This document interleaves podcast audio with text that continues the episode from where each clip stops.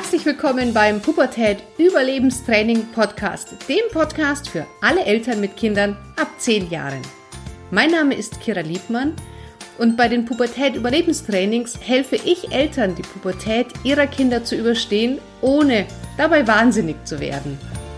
Herzlich willkommen zur heutigen Podcast-Folge. Wir haben heute ein Thema dabei, auf das ich mich wahnsinnig freue, weil es nicht nur für die Teenager interessant ist, sondern auch für uns Eltern ganz, ganz viel Wissen beinhaltet. Und zwar habe ich heute den Gerhard und den Gerald vom Hörgeld-Podcast eingeladen, dass wir uns um das Thema Finanzen unterhalten. Ich freue mich wahnsinnig, dass ihr beide da seid. Hallo Gerhard und hallo Gerald. Ja, hallo Kira. Wir freuen uns auch. Ich grüße dich. Hallo Kira. Hallo, ihr Lieben, wenn euch jemand fragt, ähm, der euch nicht kennt, was macht ihr denn so? Wie würdet ihr das erklären? Okay. Hm. Ja, also erstmal vielen Dank für deine Einladung, Kira, zu diesem Interview. Wir freuen uns natürlich, dass wir hier Gast sein können in deinem Podcast. Und auch viele Grüße an deine Hörer an der Stelle. Zu deiner Frage, was wir denn so machen den ganzen Tag. Also Gerald und ich investieren und traden an der Börse. Das ist ein Thema, das uns beide verbindet. Ich selbst handle mittlerweile seit knapp 40 Jahren an der Börse und seit 2012 mache ich das auch hauptberuflich.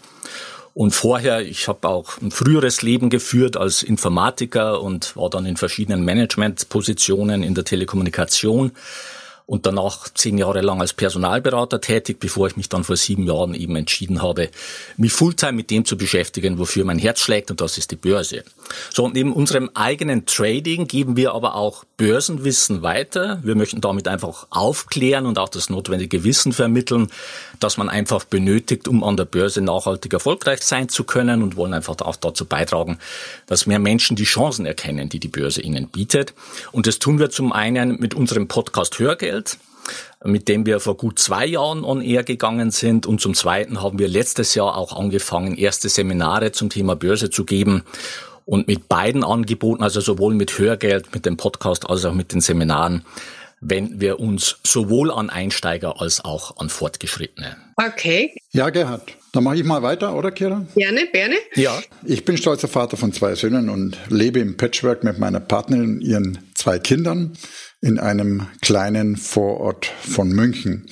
Und meine Söhne sind jetzt 24 und 21 und meine Partnerin ist Mutter einer Tochter im Alter von 10 und sie hat einen 13-jährigen Sohn. Und ich bin selbstständig und meine Firma trägt den Namen Existenz gestalten. Und ein wichtiger Baustein bei Existenz gestalten ist das Gestalten deiner Finanzen. Und heute soll es ja um die Finanzen unserer Kinder gehen. Und Gerhard und ich betreiben ja den Podcast Hörgeld und die Seminare, die Gerhard hast du ja schon erwähnt, eben Seminare zum Vermögensaufbau.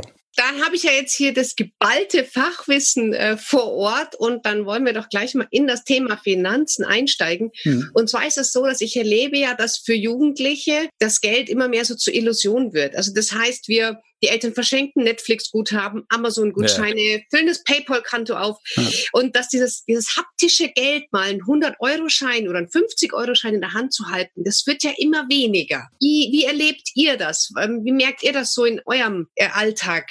Mit ja. euren Klienten. Was du beschreibst, ist natürlich ein genereller Trend, mhm. klar, den erleben wir weltweit und zwar auch bei Erwachsenen, also nicht nur bei den Jugendlichen. Also Schweden zum Beispiel ist ja auf dem Weg in die bargeldlose Gesellschaft. Äh, ich habe neulich gelesen, über 80 Prozent der Schweden zahlen mittlerweile bargeldlos und wenn man das jetzt mal vergleicht mit uns Deutschen, bei uns sind es 20 Prozent, die bargeldlos zahlen und aber auch hier wachsen eben die Online-Umsätze zweistellig, äh, während der stationäre mhm. Einzelhandel immer mehr zu kämpfen hat. Und online einzukaufen bedeutet natürlich bargeldlos zu kaufen. Ja, und es gibt natürlich auch immer mehr Möglichkeiten, bargeldlos zu zahlen, mit Karten, mit Apps, auf dem Handy, mit Kryptowährungen, was ja jetzt auch ein großes Thema gerade im letzten Jahr war, mhm. ein richtiger Hype und so weiter. Und natürlich findet dieser Trend verstärkt bei den Jugendlichen statt, weil die halt traditionell technikaffin sind und dadurch diese Entwicklungen mhm. einfach schnell aufnehmen. Ja. ja. Ja, und ich kann mich äh, durchaus als Fan, als großen Fan vom bargeldlosen Zahlen outen. Bei mir ist es wirklich am liebsten, wenn das völlig komfortabel abläuft und am liebsten würde ich wirklich hm unterwegs sein und meinen Geldbeutel zu Hause lassen. Das geht heute teilweise schon. Ich kann heute schon mit dem Handy zahlen, mache ich auch äh, immer mehr. Es funktioniert überraschend gut an, an, an vielen Stellen. Äh, jeder muss natürlich für sich entscheiden, den Aspekt Sicherheit und Anonymität. Ich vermeide zum Beispiel komplett den Einsatz von Payback-Karten oder Kundenkarten. Oder super komfortabel ist es in München, kann ich inzwischen mit dem Handy die Parkgebühr bezahlen am Parkplatz. Das ist so ein richtiger Komforthub gegen früher. Für mich kein Kleingeld mehr zu haben, Münzen zu finden. Ich habe früher immer entweder zu viel eingeworfen oder zu wenig, habe jede Menge Strafzettel kassiert. Seht ihr mhm. da auch Gefahren, wenn wir, wenn wir nur digital, weil mhm. ist ja Geld eine Illusion. Geld ist genau. nur noch so eine, so eine Nummer auf dem Konto. Was seht ihr da mhm. für Gefahren? Na, zu, vielleicht oh. nochmal zu den Jugendlichen jetzt auch und, und da zu den Gefahren. Also nach meiner Erfahrung können Kinder und Jugendliche ganz gut mit diesem virtuellen Geld umgehen und können den Wert der Gutscheine, die wir ihnen geben, auch ganz, das ist meine Erfahrung, ganz gut einsortieren. Und ich glaube es mhm. wirklich, es bringt wenig in unserer Erziehung, die Augen zu verschließen, dass, die, dass es in Richtung Bargeld losgeht. Und sicher, wir müssen uns den Herausforderungen stellen, dass das Geld heute nicht mehr nur in Form von bedruckten Scheinen existiert. Und mit den Gutscheinen haben wir als Eltern wenigstens die Möglichkeit, ein Stück zu steuern, bei welcher Firma und für was das Geschenk eingesetzt werden soll und trotzdem einen Teil der Entscheidungsfähigkeit oder Freiheit bei dem Jugendlichen zu übergeben. Äh, also soll er sein Geschenk für Klamotten oder für irgendwas anderes verwenden. Ja. ja. Ich denke grundsätzlich ist es bei vielen, wir kommen vielleicht auch später noch mal dazu, auch Erwachsenen ein Problem, ein bewusstes Verhältnis zum Geld zu entwickeln. Das heißt, mhm. da ist ohnehin schon viel ja. Arbeit. Und diese Entwicklung hin zu immer mehr Virtualität und immer mehr Bargeld los, die macht es an der Stelle nicht einfacher. Und diesen bewussten Umgang mit Geld zu fördern, insbesondere dann auch bei den Jugendlichen, wird natürlich noch herausfordernder durch die ja. Digitalisierung. Ja. ja. das muss man schon sehen. Genau, das ist, das ähm, ist die Herausforderung. Und für die, für die gilt es einfach neue Wege zu finden ich sag mal, das Problem ist einfach, dass wir in einer digitalen und zunehmend virtuellen Welt leben. Mhm. Wir selbst als Menschen, wir sind aber nach wie vor analog und wir funktionieren auch analog. Das heißt, da braucht es einfach noch mehr Anstrengung, um das Bewusstsein für Geld herzustellen. Das ist die Gefahr mhm. dabei. Ja, und vor allem der Trend ist ja auch oft, dass es gar nicht mehr, also das Tauschmittel ähm, manchmal gar nicht mehr Geld sind. Es gibt ja zum Beispiel so ein Kindervideospiel, das Fortnite, ja, da kannst du dir Boni für ja. deinen Krieger kaufen, indem du dir einen Gutschein kaufst, in ein Geschäft gibst, dann kriegst du einen Code und den tust du dann wieder irgendwo eintippen und da geben dir ihr ganzes Taschengeld und alles äh, für solche Sachen aus, weil ja man nicht sieht, wie wenig Scheine eigentlich nur noch mhm. dann da mhm. sind. Ja, das ist natürlich ähm, die Gefahr dabei. Das heißt, der Bezug geht immer mehr und mehr verloren, wobei man muss sagen, äh, in den meisten Fällen ist er gar nicht da. Also jetzt nicht, nicht mal äh, zum Bargeld, aber es wird natürlich nicht einfacher damit. Wichtig ist, wir werden ja nachher auch nochmal zu, zu Aspekten kommen, dass man einfach ja das Ganze ins Verhältnis setzt und irgendwo noch erkennbar ist, dass der Wert des Geldes in welcher Form auch immer kontingentiert ist. Das heißt, dass es einfach nicht beliebig verfügbar, beliebig vermehrbar ist und dass es auch Konsequenzen hat, ob ich mich für das eine oder für das andere entscheide. Ja. Definitiv. Jetzt ist ja aber so, dass Kinder ja nur mit Geld umgehen lernen können, wenn die Eltern das natürlich auch können. Also mhm. ich kann ja nur was vermitteln, mhm. was ja. ich selber auch kann. Was sind denn so eurer Erfahrung nach die, die häufigsten negativen Glaubenssätze, die Menschen mit Geld verknüpfen? Mhm. Ah. Ja, spannend, weil genau die Frage stellen wir in unseren Seminaren. Und es sprudelt Antworten. Und interessant ist, es kommen ja. ausschließlich negative Glaubenssätze zurück. Also ich kann mich selten, ich weiß nicht, wie es dir geht, ich glaube, ich ja. kann mich gar nicht daran erinnern, dass irgendwann ein positiver Glaubenssatz zu Geld zurückgekommen ist bei dieser Frage. Und ja. es gibt Redewendungen und Glaubenssätze, die eigentlich praktisch immer kommen.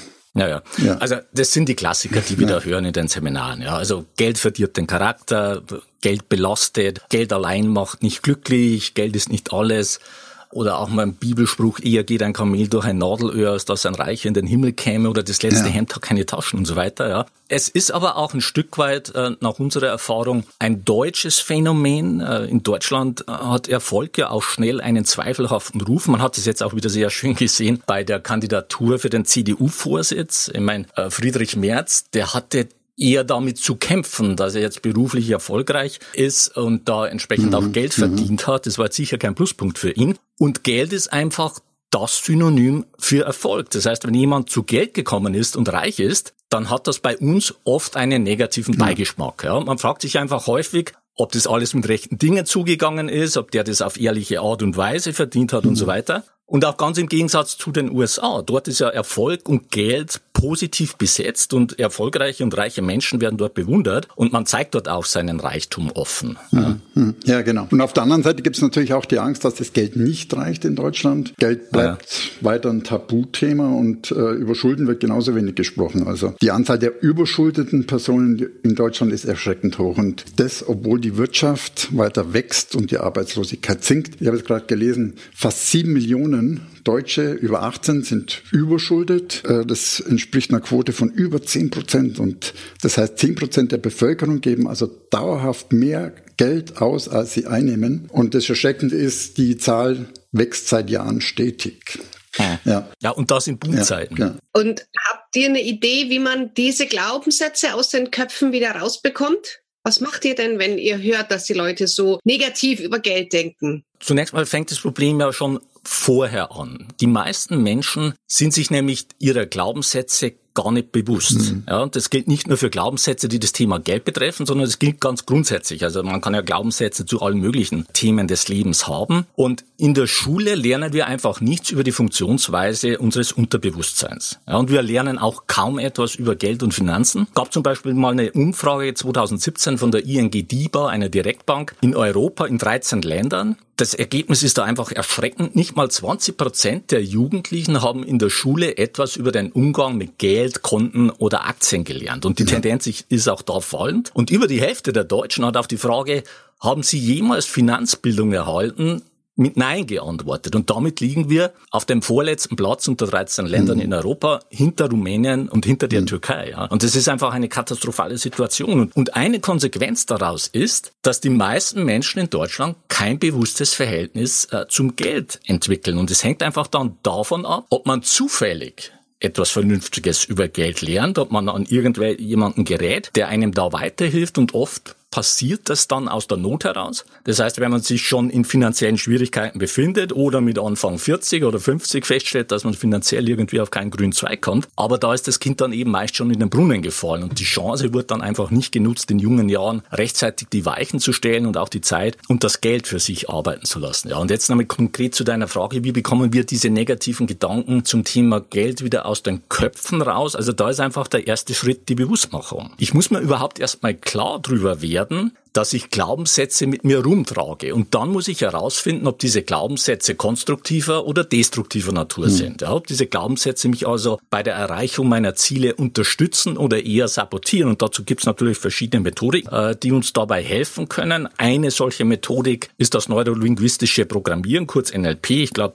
Kira, du arbeitest ja auch damit, yes. wenn ich das richtig in Erinnerung habe. Und in NLP gibt es das Modell der sechs logischen Ebenen, die also wie eine Pyramide aufgebaut sind. Und dort finden wir auf der vierten Ebene die Glaubenssätze. Ja? Und wie gesagt, NLP ist da nur eine von vielen Methodiken. Psyche zum Beispiel fällt mir da ein von Rob Williams, äh, eine weitere bekannte Methodik um sich an das Unterbewusstsein anzudocken, denn darum geht's ja erstmal, ja. Oder auch vom Joe Dispenza, BHBY und so weiter. Also da gibt's eine Vielzahl von Angeboten auf dem Markt. Der erste Schritt ist also, wie gesagt, die Bewusstmachung und danach geht es an die Transformation. Das heißt, wenn negative Glaubenssätze vorhanden sind, dann können die auch wieder in positive Glaubenssätze transformiert werden. Und auch das geht eben mit diesen mhm. Methodiken, die ich schon mhm. erwähnt habe vorhin, ja. Ja, und eine Möglichkeit ist natürlich, für sich selbst einen positiven Glaubenssatz zu finden. Ich kann nur meinen sagen, ja.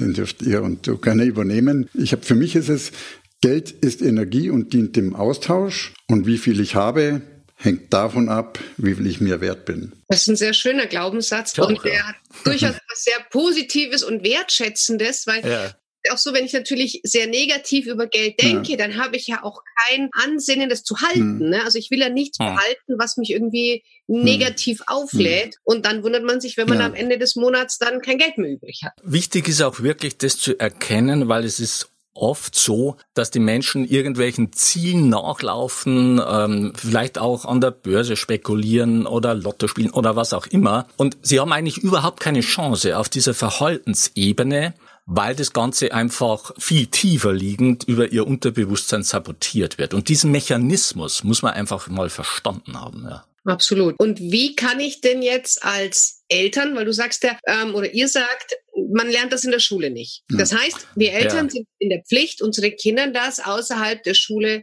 beizubringen. Wie kann ich denn als als Eltern beibringen, meinem Kind achtsam mit Geld umzugehen? Was wär, würdet ihr den Eltern raten? Wann fange ich damit an? Und was wären so die ersten Schritte, die man da tun sollte? Zunächst mal, Gerhard, mhm. du hast es mhm. ja vorhin schon erwähnt, Geld ist oft ein Tabuthema. Ja, genau auch wie Sexualität ja. und, und andere Themen. Und der erste Schritt ist natürlich, dass man dieses Tabu aufbricht. Das heißt, äh, es ist entscheidend, dass man vor den Kindern und mit den Kindern konstruktiv und offen über Geld spricht. Das ist mal der erste Schritt. Ja. Wir haben es, glaube ich, schon mal erwähnt. Also es geht auch darum, so, oder Gerhard, du hast es erwähnt, es geht auch ein Gefühl äh, ja. dafür zu erzeugen, dass es da ein Budget gibt, einen Topf gibt, der endlich ist. Und dann auch die Abhängigkeiten und Konsequenzen klar machen. Zum Beispiel der, ja. der 14-jährige Sohn meiner Partnerin, der hat sich äh, zu Weihnachten Socken für 55 Euro gewünscht.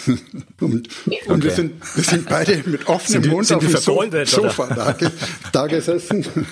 Und scheinbar ja. ist es gerade so ein Modetrend, dass eben die, die Socken mit irgendeinem Symbol über die Hosen gestülpt werden. Keine Ahnung. Auf jeden Fall das bloß als Beispiel, wo, wo wir sagen, wo wir sagen, okay, da, da einfach auch klar zu machen, wenn du diese Socken dir wünschst, das hat einfach einen endlichen Topf und da gibt es vielleicht an anderer Stelle weniger Guthaben für Fortnite einzuschmeißen. Genau. Und für mich ist es die Lösung, ein Stück der Antwortung, Verantwortung zu übertragen, eben so, dass es zum persönlichen Budget passt. Für mich ist ein Beispiel Handyvertrag, das ist, da habe ich sehr früh bei meinen Kindern angefangen zu sagen. Da gibt es einen bestimmten Vertrag, aus diesem Betrag musst du deinen Handyvertrag bestreiten und die Anschaffung des Handys, wie auch immer. Ich habe es auch sehr früh für Kleidung gemacht und mit meinen eigenen Söhnen habe ich da extrem gute Erfahrungen gemacht. Ich habe schon mit zwölf das Taschengeld haben wir erhöht um den Betrag für die Kleider und Schuhe und die Verantwortung übergeben. Und an dem Tag Tag. War das Thema bei meinen Söhnen mit den Markenklamotten äh, überhaupt kein Thema mehr. Wissend, es funktioniert nicht immer, bei siehe Beispiel Socken, aber das gilt dann meiner Meinung nach auch auszuhalten. Wenn das wirklich für das Kind auch die Priorität und sagt, das ist mir so wichtig, äh, das will ich haben, auch wenn jetzt ich mir wahnsinnig schwer tun, Verständnis für 55 Euro Socken aufzubauen. Ich glaube auch, dass es möglich ist, sehr früh die Verantwortung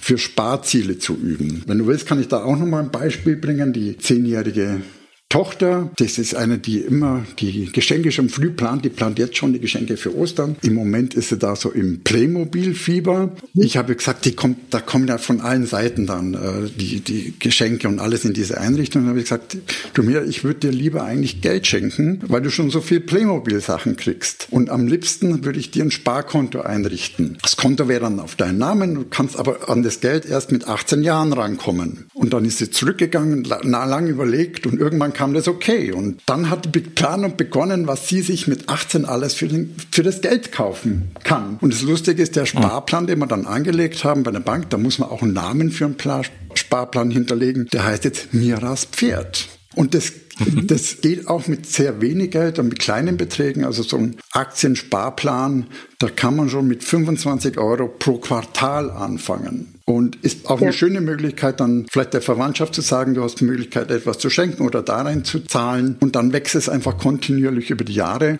Und was auch noch toll ist, ich habe dann erklärt, was das ist, was Aktien sind. Auch das Risiko erklärt, habe sie dann wirklich gefragt, wollen wir viel Aktien haben? Dann, dann kann auch sein, dass uns mal Geld weniger wert ist. Unterm Strich ist die Wahrscheinlichkeit hoch, dass am Schluss mehr rauskommt, wenn man das in Festgeld anlegen. Und es wirklich verstanden. Sie hat auch verstanden, dass sie jetzt an Firmen beteiligt ist. Ich habe noch nicht ganz die Dimension erklären können. Aber sie sagt zum Beispiel jetzt, fragt, kaufst du bei Amazon einen Teil von Amazon gehört mir.